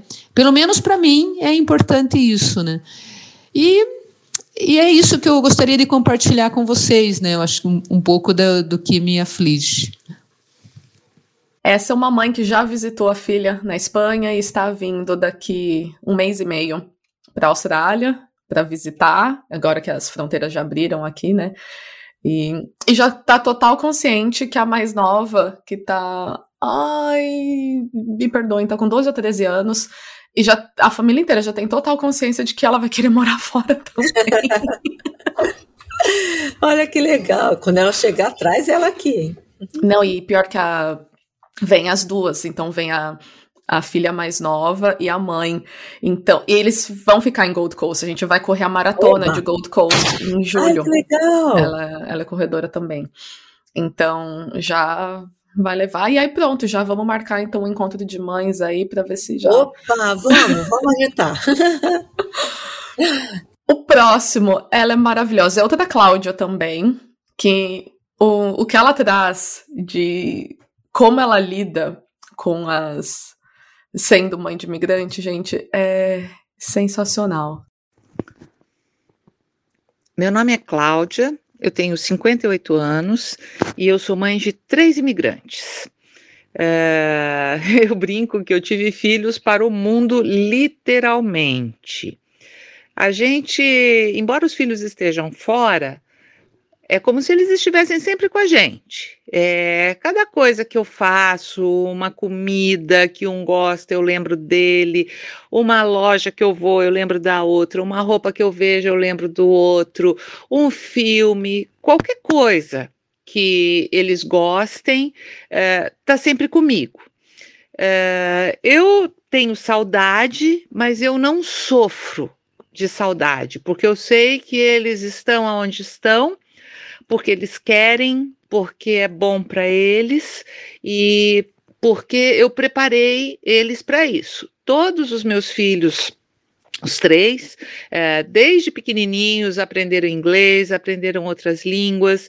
Eu sempre procurei enviar para intercâmbios, eles fizeram tudo que eu pude é, fazer por eles nesse sentido eu fiz. Eu preparei meus filhos para a vida. E se a vida deles é fora do Brasil, que assim seja e que eles sejam felizes.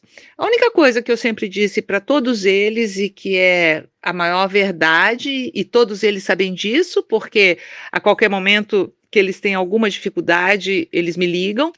E é óbvio, eu fico apavorada se eles ficam doentes, se eles têm que ir ao médico, se eles têm uma gripe, eu envio uh, os remédios. O correio é meu maior amigo, porque eu vivo enviando caixas para eles com as coisas que eles gostam e as coisas que eles precisam.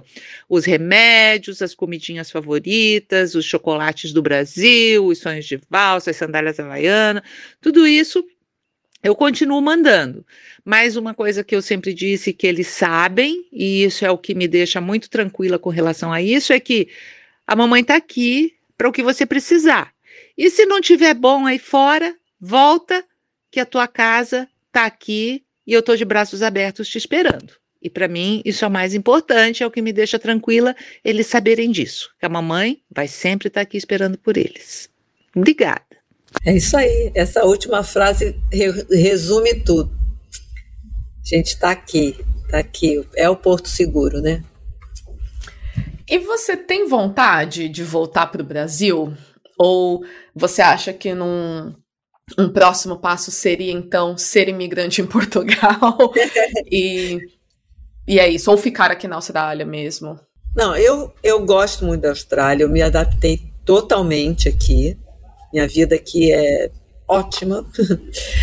e eu não penso em voltar para o Brasil. Eu tenho coisas ainda para resolver lá, né? Tenho histórias lá, tenho a minha família que eu quero ver, mas assim, eu só me imagino numa posição de, de visitante agora, ao contrário, né? Vou visitar o Brasil.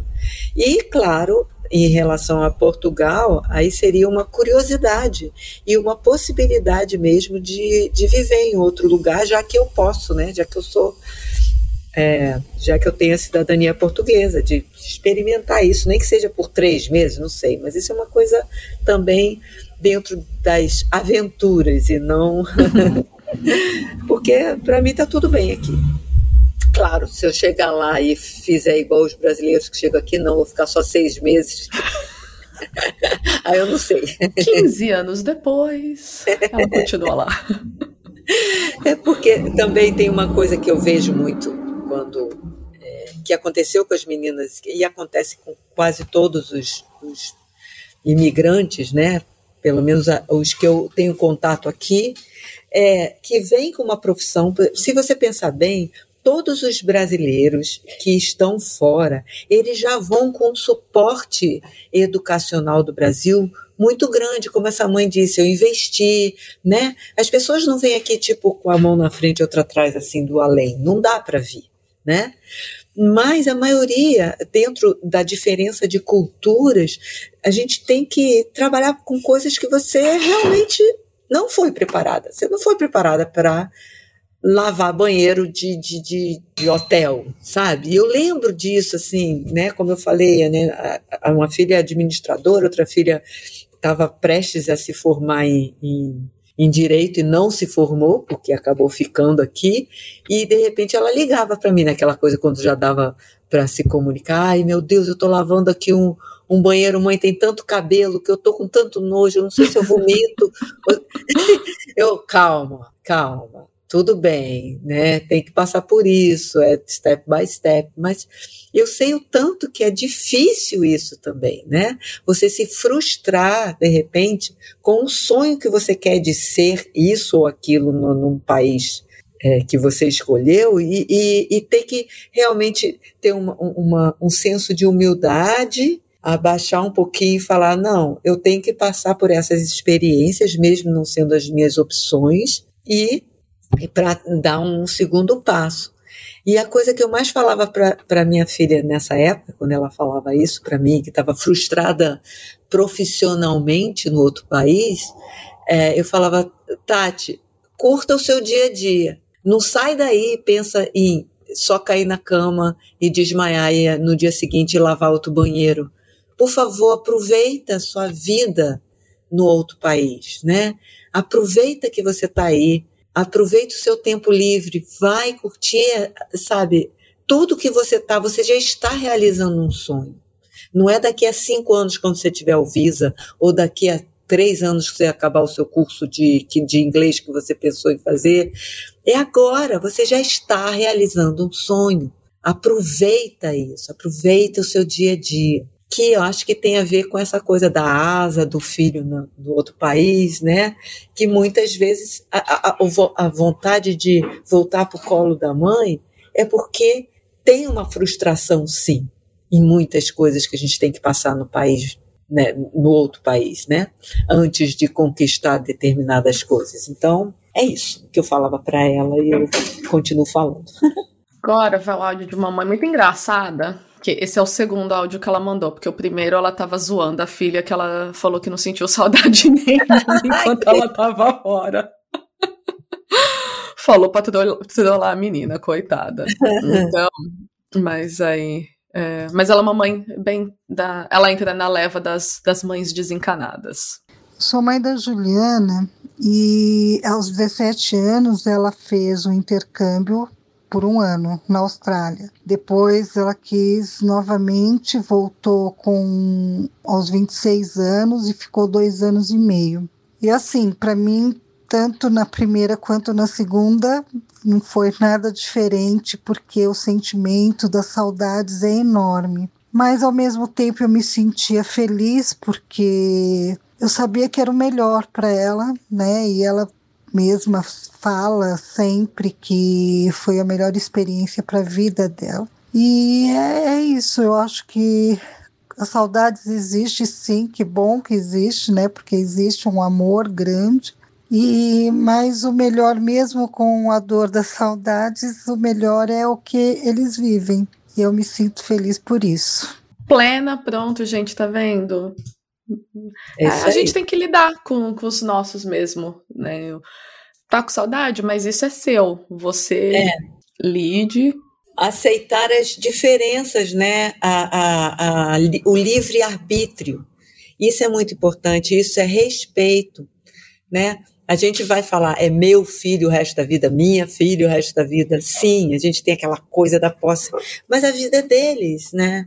Então, as opções também. E nós damos base para isso, né?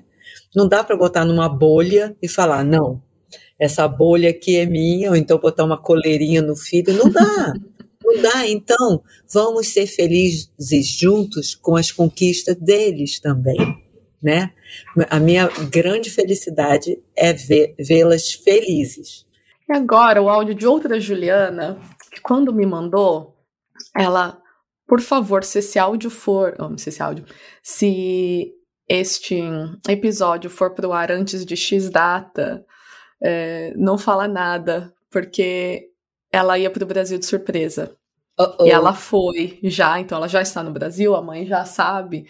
Então uhum. é muito bonito escutar o que ela fala sobre a, a saudade que ela sente da, da filha e ficou muito emocionada. E aí saber que pelo menos agora, depois de um bom tempo, ela pôde matar um pouco dessa saudade. Bom dia, gente. Bom dia para todos. Bom dia. O que que é sentir a falta de um pedaço de você? muita saudade, muita dor que sente, mas no mesmo instante você pensa um pouquinho, aí você fala, é pelo bem dela, é pelo bem da pessoa, é pelo bem desse ser que está bem distante da gente. Essa pessoa faz muita falta, mas no mesmo instante traz felicidade, porque a pessoa está bem, porque a pessoa está correndo atrás do seu objetivo, que nós aqui na Terra somos passageiros. Então, quanto a gente não perder um minuto da vida da gente é muito maravilhoso. Então, eu sinto muita falta, não consigo raciocinar a distância que afasta a gente, mas meu coração está sempre pensando sempre pertinho da pessoa, preocupado o que, que pode estar acontecendo. Minha voz está embargando porque é muito difícil falar sobre isso. A saudade, muita saudade e a falta dessa pessoa. Que às vezes eu até achava que isso nunca ia acontecer, mas já se passaram cinco anos.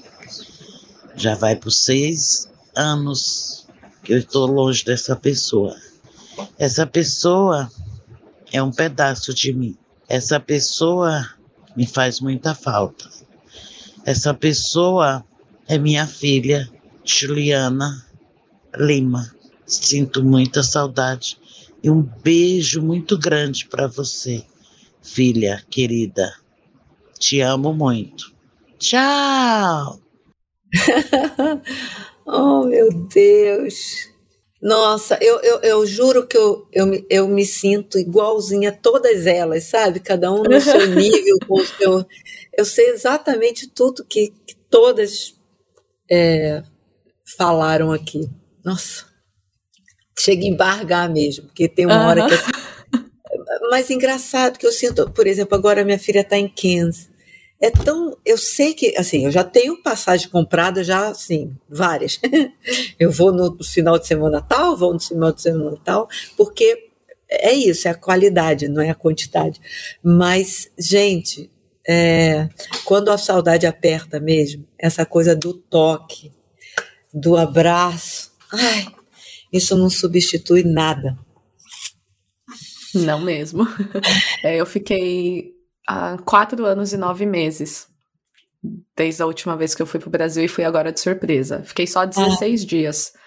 Mas foi o suficiente para matar um pouco a saudade, essa do, do toque também, de estar tá lá no dia a dia, é, né? só não fazendo nem nada especial, só, só de estar, comer a comida da minha avó, uh, ajudar ali no dia a dia na cozinha e fazer as coisas juntas, passear um pouquinho também, ver algumas amigas mas simplesmente só estar. Estar, né? É isso.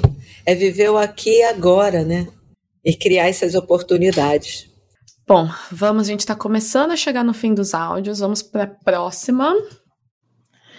Ser mãe de imigrante é, acima de tudo, confiar nas escolhas que sua filha fez, de que esse é o melhor caminho para a realização de seus sonhos. Ser mãe de imigrante é confiar na educação que você deu e saber que eles vão conseguir, mesmo estando longe de você, superar todas as dificuldades, superar e enfrentar todas as barreiras. Ser mãe de imigrante é viver com o coração na boca, morrendo de saudade. Não é fácil ser mãe de imigrante é muita saudade mesmo. E a gente tem que conviver com isso todos os dias, sabendo que um dia eles voltam para casa e a gente vai poder abraçá-los. E essa é uma mãe que eu consigo reconhecer é, no que ela fala o que minha mãe deve ter passado. Porque ela é uma mãe de uma imigrante que saiu de casa com a mesma idade que eu, que foi aos 18 anos. Uau! A, a filha dela agora tem 20, já passa dois anos na França e tá se preparando para passar mais um ano e ela tá vindo aqui para Austrália. Ela tá indo de férias para o Brasil por esses dias aí. Ah, então, essa parte tipo, né, de confiar na educação que você deu. Porque, querendo não, gente, é uma jovem de 18 anos. É, ainda é. parte da adolescência. E uma coisa que que a Isa, que é a filha dela, fala muito assim, tipo, cara, eu consegui resolver burocracias da vida adulta em outra língua, em outro país e viver sozinha, ponto, né? E já, a gente já sabe que quão difícil é ser adulto, né? Essa coisa, ah, alugar casa, mobiliar, me ligar em empresa de internet, telefone, isso, aquilo. Já fazer isso é chato e difícil, ponto. É. E aí, com 18 anos, fazer isso, eu também sei o quão desafiador é, porque você tá se descobrindo ainda como uma pessoa adulta e já tendo que fazer tudo isso. É. Eu achei maravilhoso é, esse relato dessa mãe falando que você tem que entregar, né? E confiar no que você fez até ali como mãe. Exatamente. Uhul. Uhul, tererê. Bom, nós vamos para o último áudio antes do, da minha mãe. Uh -oh. E mais uma, gente, olha, é, só um puxãozinho de orelha para as ouvintes. A maioria dos áudios aqui é tudo mãe de, de imigrante australiana, tá? É, vamos colaborar um pouco mais com a diversidade da próxima vez, porque sim, a distância é grande, é grande, mas a gente da Austrália é maior ainda. E é o que a maioria dessas mães falam, da distância, que é um fuso horário, desgramento. Ai, ai, ai. ai. Ser mãe. Ah, Ser mãe é conhecer um sentimento hum, mais intenso do universo. Como eu costumo dizer, um amor além da vida, né? A distância e a saudade Ah, eu quase sempre convivi bem com os dois. Com a vivência, com a maturidade, as cicatrizes da vida, passei a conviver ainda melhor com eles. Eu acho que com amor e amizade entre mãe e filho, e a tecnologia de hoje, né, a distância passa a ser mera quilometragem. O que é distância? Se temos gente tão perto, mais distante do que quem está distante. Não é verdade? Saudade. Saudade às vezes bate uma vontade do filho estar tá por perto para a gente dar um abraço. Mas passa, passa rapidinho. Né? Quando vejo que você está feliz, realizando o seu sonho, às vezes me pergunto: será que vale a pena? Na mesma hora respondo: vale a pena sim. A vida é para ser vivida, ser feliz, né? O que uma mãe quer é que o filho seja feliz, porque o coração de mãe se enche de alegria ao ver seus filhos felizes. Mas e a saudade? Ah, a saudade, dias desses, a gente mata, né? Naquele abraço apertado, desejado e tão esperado. O importante é que estamos unidos, mesmo que distante.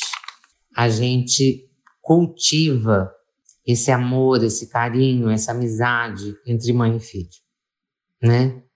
É isso que eu sinto, é isso que eu acho. Eu amo meus filhos. Te amo, filha, te amo. Ontem, hoje, amanhã e além da vida. E agora, virtualmente ou tecnologicamente, um abração apertado da mãe. E vamos contando os dias para que chegue logo aquele abraço caloroso, físico, aquele contato físico, né? Como eu costumo dizer para você, você está longe, mas a hora que você quiser, você volta, né? Então, é, eu sabendo que você está bem, ai, e, falando com você sempre, vendo que você está feliz, é uma saudade, mas uma saudade bem controladinha aqui dentro, só de ter você por perto mesmo. É isso. Um abração da mãe. Fica com Deus, até mais.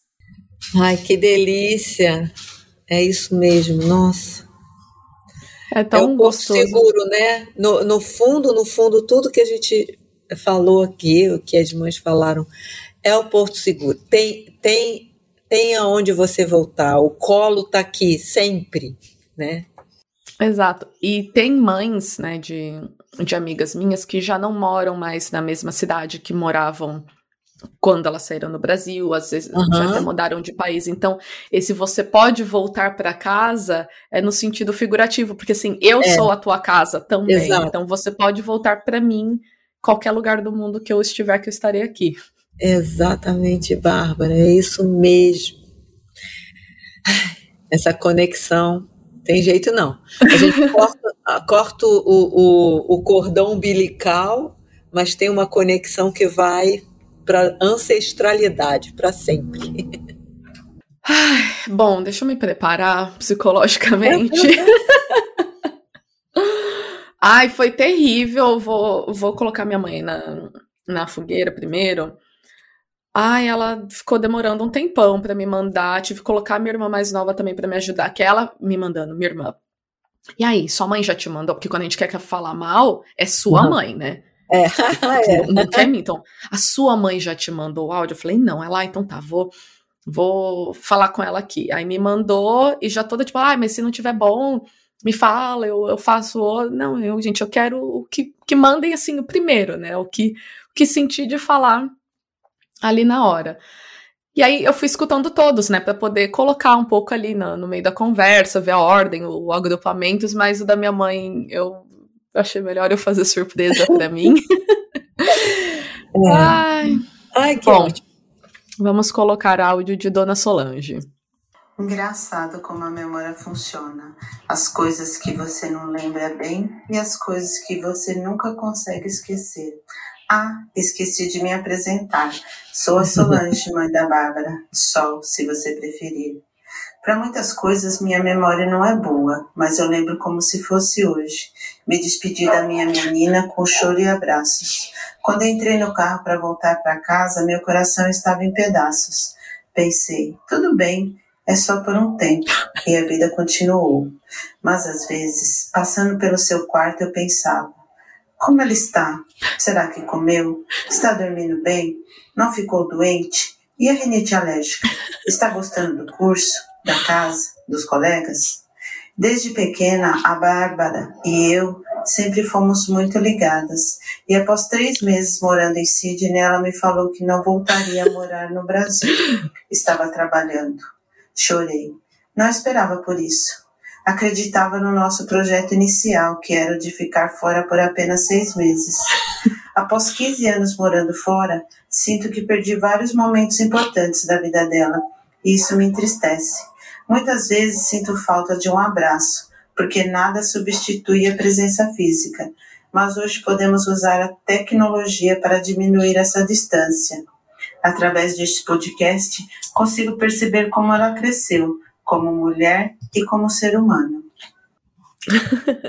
Ai, que lindeza! Oh, meu Deus! É para chorar mesmo, pá. É chorar. não, eu, eu não tenho problema nenhum, não. Eu boto para chorar mesmo. que delícia, gente. Coitada, é gente. Mais uma iludida, né, do, no plano de é, Eu sei o que, que é isso, eu fui também. E a gente perde mesmo um monte de. A gente quer estar tá tão junto, né? Passando por tudo, assim, por todas as fases, tanto na hora que está precisando da gente, quanto na hora da gente comemorar as vitórias, uhum. né? Mas é isso, se a gente estiver perto de alguma forma e manter essa relação com qualidade, isso aí é comemoração sempre. Ai, gente, nesse clima maravilhoso. a gente vai encerrando. Esmeralda, foi um prazer, assim, maravilhoso falar com você. Muito, muito obrigada pela sua presença. Mas antes, então, da gente terminar, eu gostaria que a gente fosse para nossa lupa cultural, que é aquele momento de indicação de trabalhos de feitos ou protagonizados por mulheres.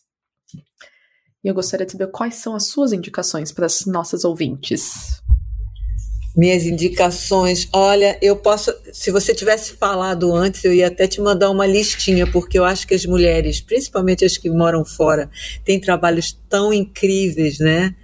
E assim, é, eu não tenho aqui na minha cabeça tantas, tantas coisas para eu te passar agora, porque eu não sei da, das datas delas, né, dos, dos eventos, mas uhum. eu posso te passar, com certeza. Não, mas passa para as mulheres aí, se a gente perdeu algum evento, a gente consegue seguir essas mulheres maravilhosas e Nossa, tem um tantas mulheres maravilhosas, é, a Nanda Rosa é uma pessoa que eu gosto muito, ela sempre faz uns eventos dentro dessa área que eu trabalho também, de holística e de, de, de terapia, é, a Nanda Rosa. E quem mais? Nossa, tem tanta gente. Michele Patrão. Quem mais? Nossa, gente, tem tanta gente, fica até com medo de não lembrar aqui dos nomes. é, você fala assim, trabalhos de uma forma geral? Pode ser tudo, livro, filme, ah, mais umas é, terapeutas, que nem você, boleira. Ah, ah tem tudo. Tem, tem a boleira, tem a Ana Gattes, eu estou falando todo aqui de, de aqui da, de Gold Coast, né? Ana, Ana Gattes é Ai, gente, os bolinhos dela são uma delícia. E quem também quiser uma ótima fisioterapeuta, Clarice Reis. Ela, nossa, gente, agora ela abriu uma sala enorme de pilates, tá uma maravilha. E não, tem tanta gente maravilhosa aqui. E outra pessoa também bem legal que ajuda muito a nossa comunidade aqui é a Luciana Wright, que ela é tradutora também. E ela agora ela abriu ela e mais uma galera de mulheres incríveis e também tem homens. Abriu a OBA, que é uma associação para brasileiros aqui na, aqui na Austrália, aqui aqui em Gold Coast e está ajudando muita gente. Muito, ajuda demais a nossa comunidade. É uma galera muito boa para vocês um dia ainda fazer uma, um podcast. Nossa, adorei, gente. Ó, vamos deixar depois todos os arroba de todo mundo aí um, quando o episódio estiver no ar, lá no link da descrição. Eu tenho a indicação de uma mulher, mãe, avó imigrante maravilhosa, que é a Daniela Mello, podóloga, mãe Ai, é de. Tu... Ai, cliente. Gente, a Dani é incrível, salvou meu pé pré-carnaval, pré-viagem para o Brasil também. Já estou precisando marcar horário com ela, também é uma profissional em Gold Coast. Gente, a agenda da mulher não é fácil, mas marquem. Se tiver só para daqui dois meses, marca mesmo assim, porque vale muito a pena. Fora que o espaço dela é lindo e muito querida, sempre muito bem. É, demais. Então Atendida. eu tenho mais duas indicações aqui puxando a brasa para minha sardinha. Eu. Por favor, quais são seus arrobas, onde te encontramos? É, a, arroba Esmeralda Máximo. Eu vou abrir agora mais uma turma de arte terapia holística em junho. E além do arte vinho, arte terapia holística é realmente aí a coisa mais profunda dentro do autoconhecimento que é bem legal. E a minha filha Tatiana, aqui em Gold Coast, ela tem, depois desses 10 anos, ela abriu uma mecânica junto com o marido, que é mecânico, é, em Miami. Tua filha! É, Tatiana e o Celso, é.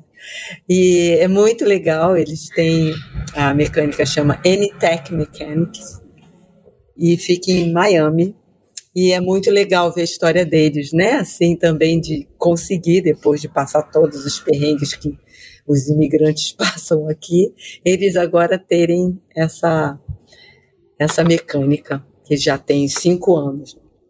Nossa, arrasou nas indicações, gente. Curti. Eu já tinha visto o post dela no, no Papo Calcinha, mas não tinha ideia. Olha só é. maravilha. E a, aí a Gabriela, minha filha, agora é massoterapeuta, mas está lá em Kens também. Quem quiser, a massagem é uma maravilha. Gabriela Máximo. Gente, olha, o tanto de recomendação. Sigam Puxei todas. a toda, né?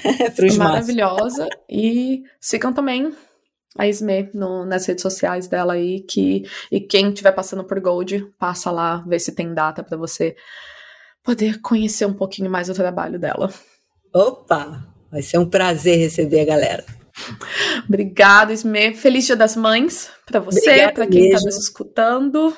Obrigada, Bárbara. Obrigada por essa oportunidade. Adorei bater um papo com você e com todas as mães aí que tiveram presentes. Feliz Dia das Mães para todas. Nós merecemos. um beijo. Beijo, amor. Até. Obrigada a todas que escutaram até aqui. Nosso podcast está disponível na maioria das plataformas de streaming e para não perder a notificação de quando sair um episódio novo, não deixe de nos seguir no Spotify. E se você escuta pela Apple Podcast, que tal deixar cinco estrelinhas para que assim cheguemos a mais pessoas? Você pode entrar em contato com a gente através do e-mail mulheresimigrantespod@gmail.com, no Instagram e Facebook por arroba mulheresimigrantespod ou no Twitter por arroba mulherespodcast. Este podcast é uma produção independente e se você gosta do nosso trabalho, pode também nos apoiar financeiramente com o preço de um café, vinho ou uma água no buymeacoffee.com barra mulheresime. Link disponível na descrição. Obrigada e até o próximo episódio.